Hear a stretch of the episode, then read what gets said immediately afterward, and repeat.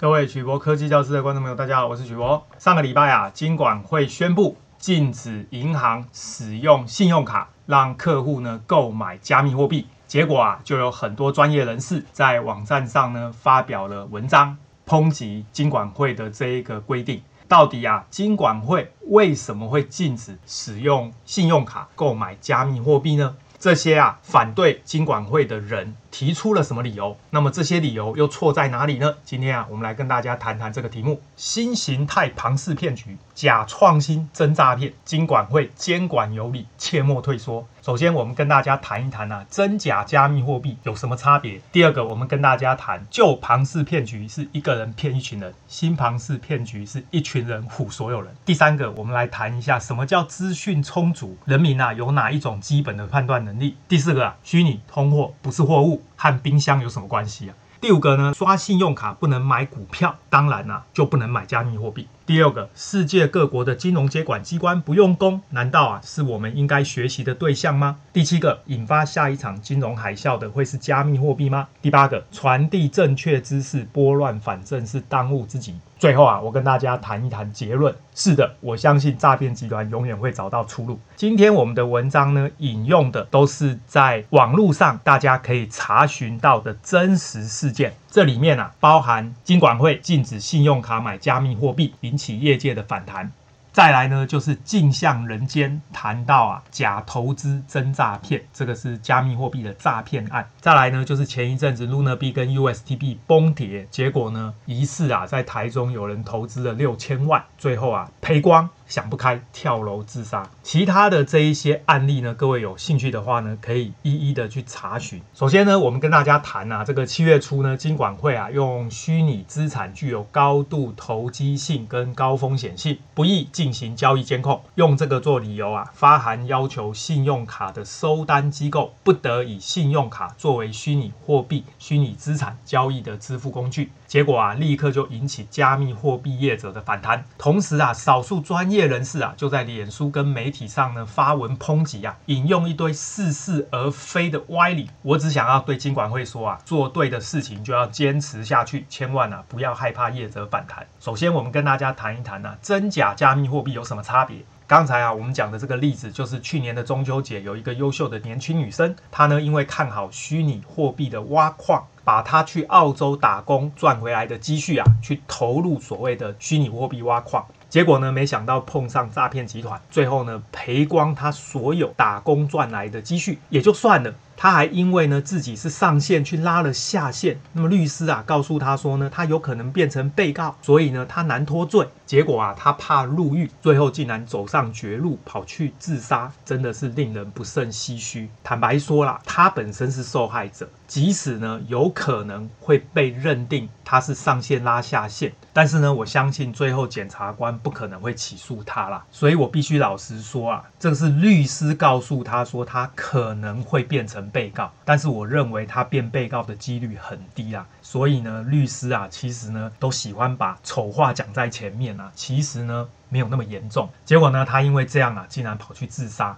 真的是让人非常的遗憾。不久之前呢，又发生了另外一个事，就是 Luna B 跟 USTB 的大崩盘事件，结果造成啊，台中有一个投资人惨赔六千万，崩溃。最后啊，跳楼轻生，这个啊，其实是几个月以前才发生的事。就有朋友问我啊，这两者之间到底有什么差别啊？我呢就回答他啊，说穿了啊，前者是假的加密货币，也就是呢由那种不读书的人发起的旧形态诈骗集团，而这个后者，也就是 Luna B 跟 USTB，它是真的加密货币，号称使用区块链的金融创新，但是呢骨子里啊就是一种由高级知识分子发起的新形态诈骗集团。什么意思呢？就是把庞氏骗局包装成金融科技，再用专有名词唬弄监管机关跟社会大众。坦白说啦，这两个只是程度上的差别而已。再来啊，我们跟大家谈谈啊，旧的庞氏骗局就是一个人骗一群人啊，新的庞氏骗局是一群人唬所有人。在一百年前那一场旧庞氏骗局，它是由美国、意大利移民庞兹在一九一九年开始策划，成立了空壳公司，欺骗投资人向子虚乌有的企业投资，然后呢，把新投资者的钱作为快速盈利付给最初投资的人。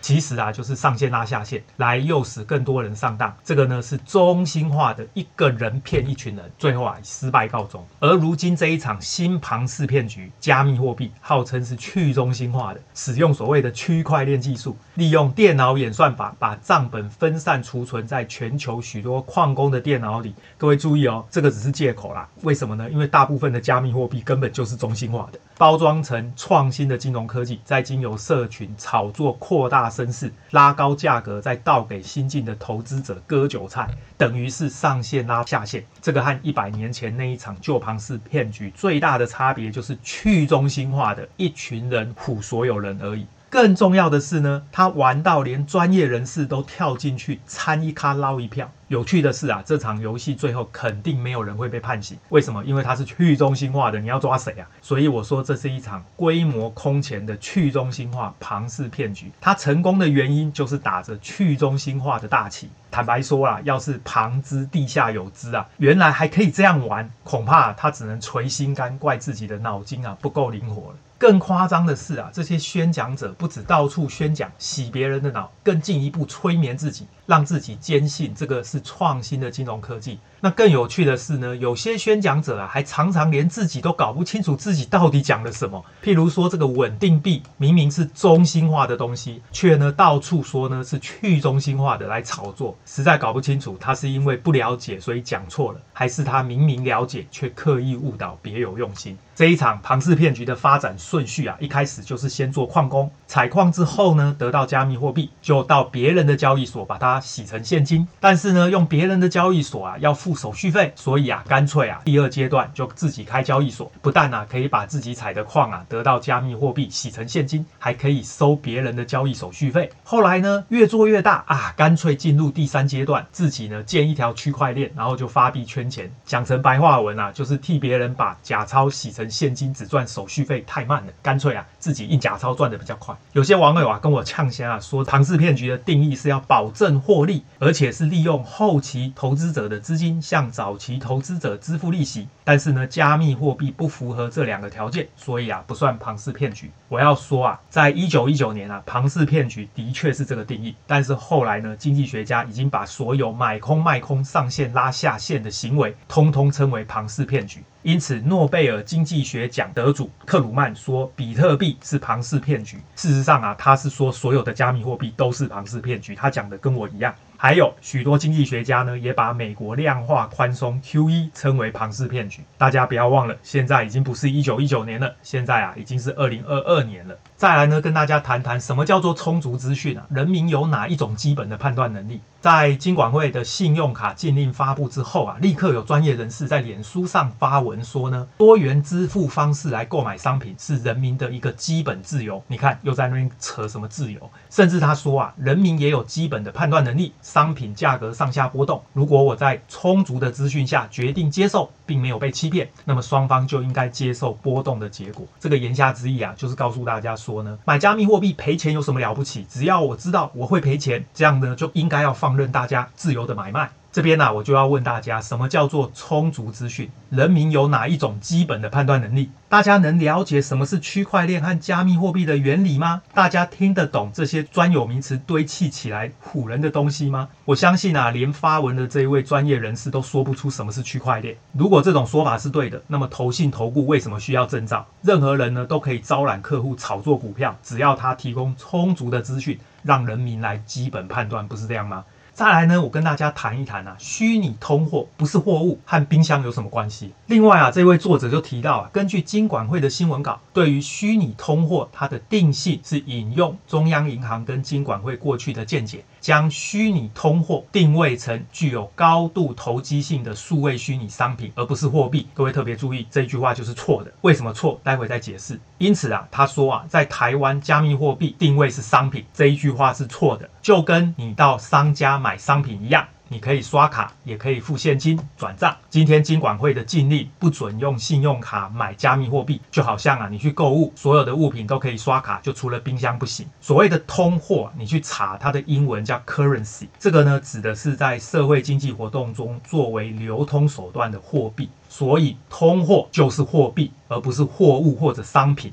虚拟通货其实就是虚拟货币的意思，而且还是高度投机性质的东西。这个和冰箱有什么关系啊？刷卡可以买冰箱，为什么？因为冰箱今天一台一万块，明天不会变成五千块。拿冰箱这种商品来对比加密货币这种通货，完全是不一样的东西，会不会太夸张了？再来，我们跟大家谈谈，刷信用卡不能买股票，当然它就不能买加密货币。此外，又有专业人士在媒体发文表示反对。他提到啊，股票市场的融资制度就是借钱给投资人买股票，房地产中也有房屋贷款，信用跟投资在一定程度上是没有办法拆分的。而且呢，信用一直是投资资金的来源。股票市场的融资制度就是借钱给投资人买股票。言下之意啊，他认为既然股票可以借钱来玩，为什么加密货币不行？显然呐、啊，这一位专家也搞不清楚状况。信用卡是不可以买股票的，为什么呢？股票市场虽然可以融资，但是必须经由证券交易所在严格条件下执行，而且保持一定的融资维持率才行。意思是借钱只能占股价的一定比例，譬如说股价一百块，上市股票必须自备四十块，融资六十块。银行只借你六十 percent 的钱而已，融资维持率太低。譬如说股价暴跌的时候，券商就会通知投资人来补钱，这个就是所谓的追缴。如果缴不出来啊，就强制把股票卖出收回现金，这个我们把它称为断头。为什么要搞这么麻烦呢？原因就是因为当股价大跌的时候，必须确保投资人有足够的钱来偿还，否则会造成违约风险。这不但会害了投资人，也会拖垮整个金融体系。各位想想看，如果所有的投资人都付不出钱来，最后呢，把这些股股票丢给券商，那券商不就要赔钱吗？这就是为什么要禁止用信用卡来买股票，因为信用卡呢是先借钱后还款，所以它的融资维持率是零啊，所以这种状况下风险非常的高啊，等于是借钱买股票，而且是百分之百借钱买股票，这样子啊，如果股票大跌会非常严重，更何况是加密货币啊，那个暴涨暴跌有够离谱，怎么可以用信用卡来买加密货币？因此呢，金管会规定刷信用卡不能买股票，当然就更不能买加密货币，这个完全啊合情合理。再来啊，我们跟大家谈谈啊，世界各国的金融监管机关不用功，难道是我们应该学习的吗？后来啊，这个作者又举例，他说南韩几乎所有的银行都可以跟加密货币交易所合作。南韩本来纯网银落后的业者 K Bank，在跟加密货币交易所合作之后啊，一段时间呢，新用户数反而超越第一名。而东南亚泰国，它的银行呢是直接跟交易所持有百分之五十一的股权，甚至啊，这个 Visa 目前呢已经跟全球至少六十五家加密货币钱包业者合作，直接啊合作发行签帐金融卡。这个言下之意啊，就在说呢，加密货币是全球趋势啊，台湾啊太落后。我说啊，这个不足为奇，为什么呢？因为金融业者原本就想要扩大业务，眼看着这些新形态的庞氏骗局越做越大，啊，打不过他就加入他，把业绩做大，这个是做生意的不二法门，只要能赚钱就好。跟加密货币钱包业者合作，立刻就可以吸引加密货币的持有者争先恐后加入。所以一段期间内，新用户数反超第一名的银行，这有什么奇怪？利用这个方法就可以直接把加密货币漂白，管它有没有洗钱啊，业绩立刻就暴增，不是吗？这不代表是什么金融创新啊，这只能说是这种新形态的庞氏骗局太厉害而已。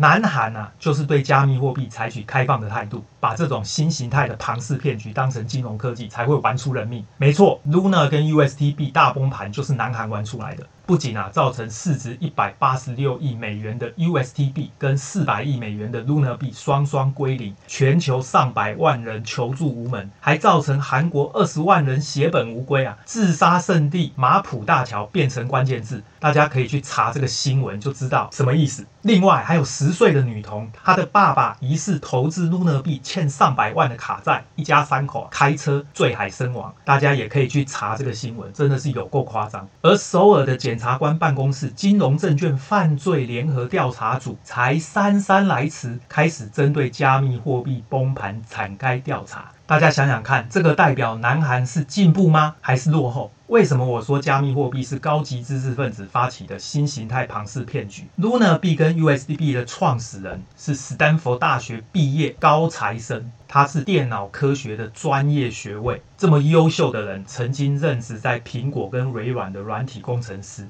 各位想想看，他其实是一个优秀的人才。这些专业的知识，如果运用在人工智慧或者物联网，对产业肯定有很大的帮助。结果呢，他误入歧途，还弄出人命，怎么不令人唏嘘？由上面这些例子就知道啊，世界各国的金融机构不用功，没有好好去了解区块链跟加密货币，只是专业人士用来包装唬弄他们的把戏而已，才会放任他们这样玩，还玩出人命。现在才开始调查普破网。这种不用功的对象，难道是我们经管会应该学习的吗？大家啊，好好的思考一下。其实啊，我也有想过要教育国外的金融监管机关，我还写了一系列的文章跟书籍来介绍区块链跟加密货币的原理，甚至啊，我还把它翻成英文。无奈啊，没有管道发表在国外媒体。如果啊，大家有管道，譬如说呢，认识《华尔街日报》或者《富比士》杂志，请大家跟我联络，我呢把这些文章分享到国外，让国外的金融监管机关啊也好好长知识，千万啊不要再被唬弄，这样子啊或许可以多救几条人命。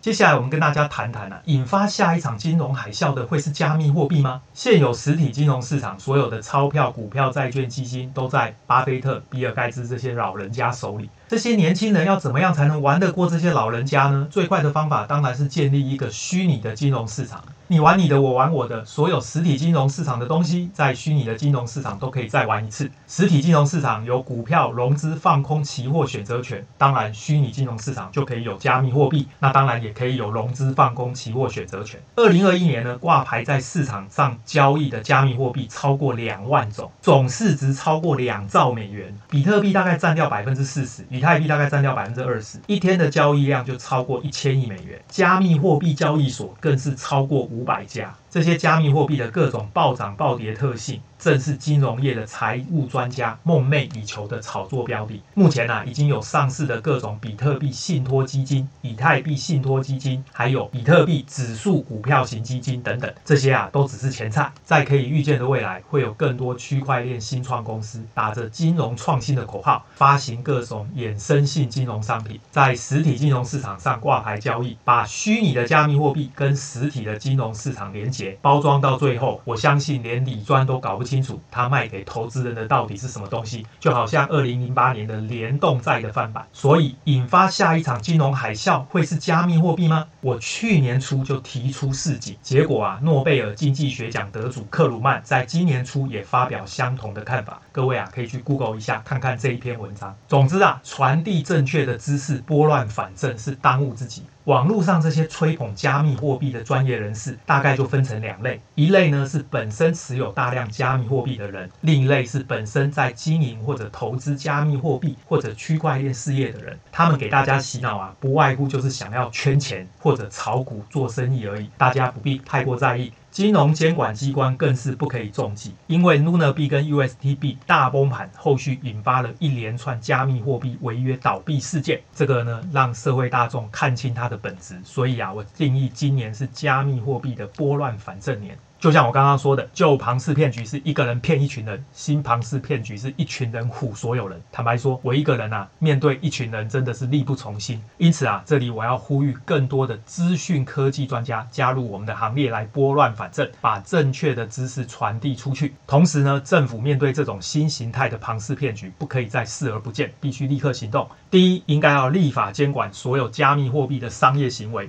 你认定它是货币，就用货币法规加以规范；你认认定它是证券，就用证券法规加以规范，不可以再放任不管，避免未来引发金融事件。第二个，在立法的过程，一定要找愿意说真话的顾问团队，不可以只找那些吹捧加密货币的专业人士来办公听会，才能够避免被一堆专有名词误导。第三，记得政府首长应该谨慎发言，避免啊成为炒作的借口。总之啊，炒作的把戏很多啦，越是重要的人物，发言就要更谨慎。才能避免引起不必要的麻烦。最后啊，我要跟大家说，是的，我相信诈骗集团永远会有出路。最后啊，这个专业人士啊，还谈到啊，生命会找出自己的出路。他还举出电影《侏罗纪公园》里面的数据学家说了一句生物演化的特性：生命会找到自己的出路。他呢还不忘记批评金管会啊，如此简单粗暴的一刀切，反映的是主管机关对于加密货币的鸵鸟心态，眼不见为净。只要啊不在管辖范围之内出事，就跟金管会无关。我要告诉大家，自从去年啊比特币被特斯拉的执行长马斯克炒到六万美元，所有的加密货币啊水涨船高，让很多早期投入这个。去中心化庞氏骗局的人一夜致富，这个让很多年轻人心向往之啊。庞氏骗局不是不能玩啊，但是要切记三大口诀：越早进去赚越多，越晚进去赚越少，最后进去是韭菜。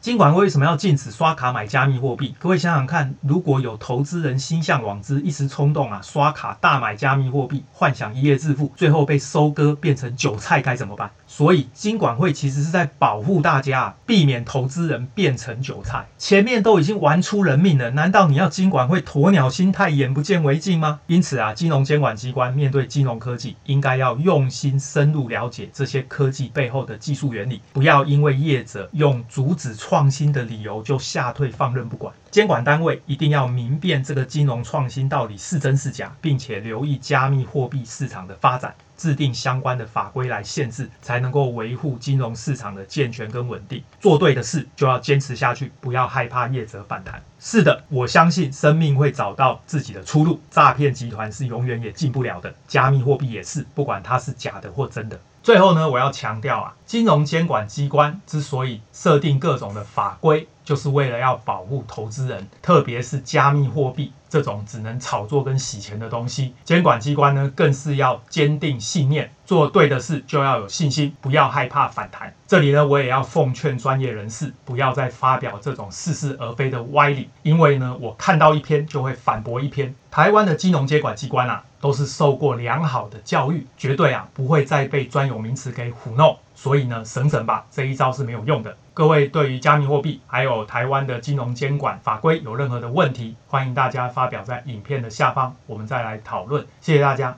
晚安，拜拜。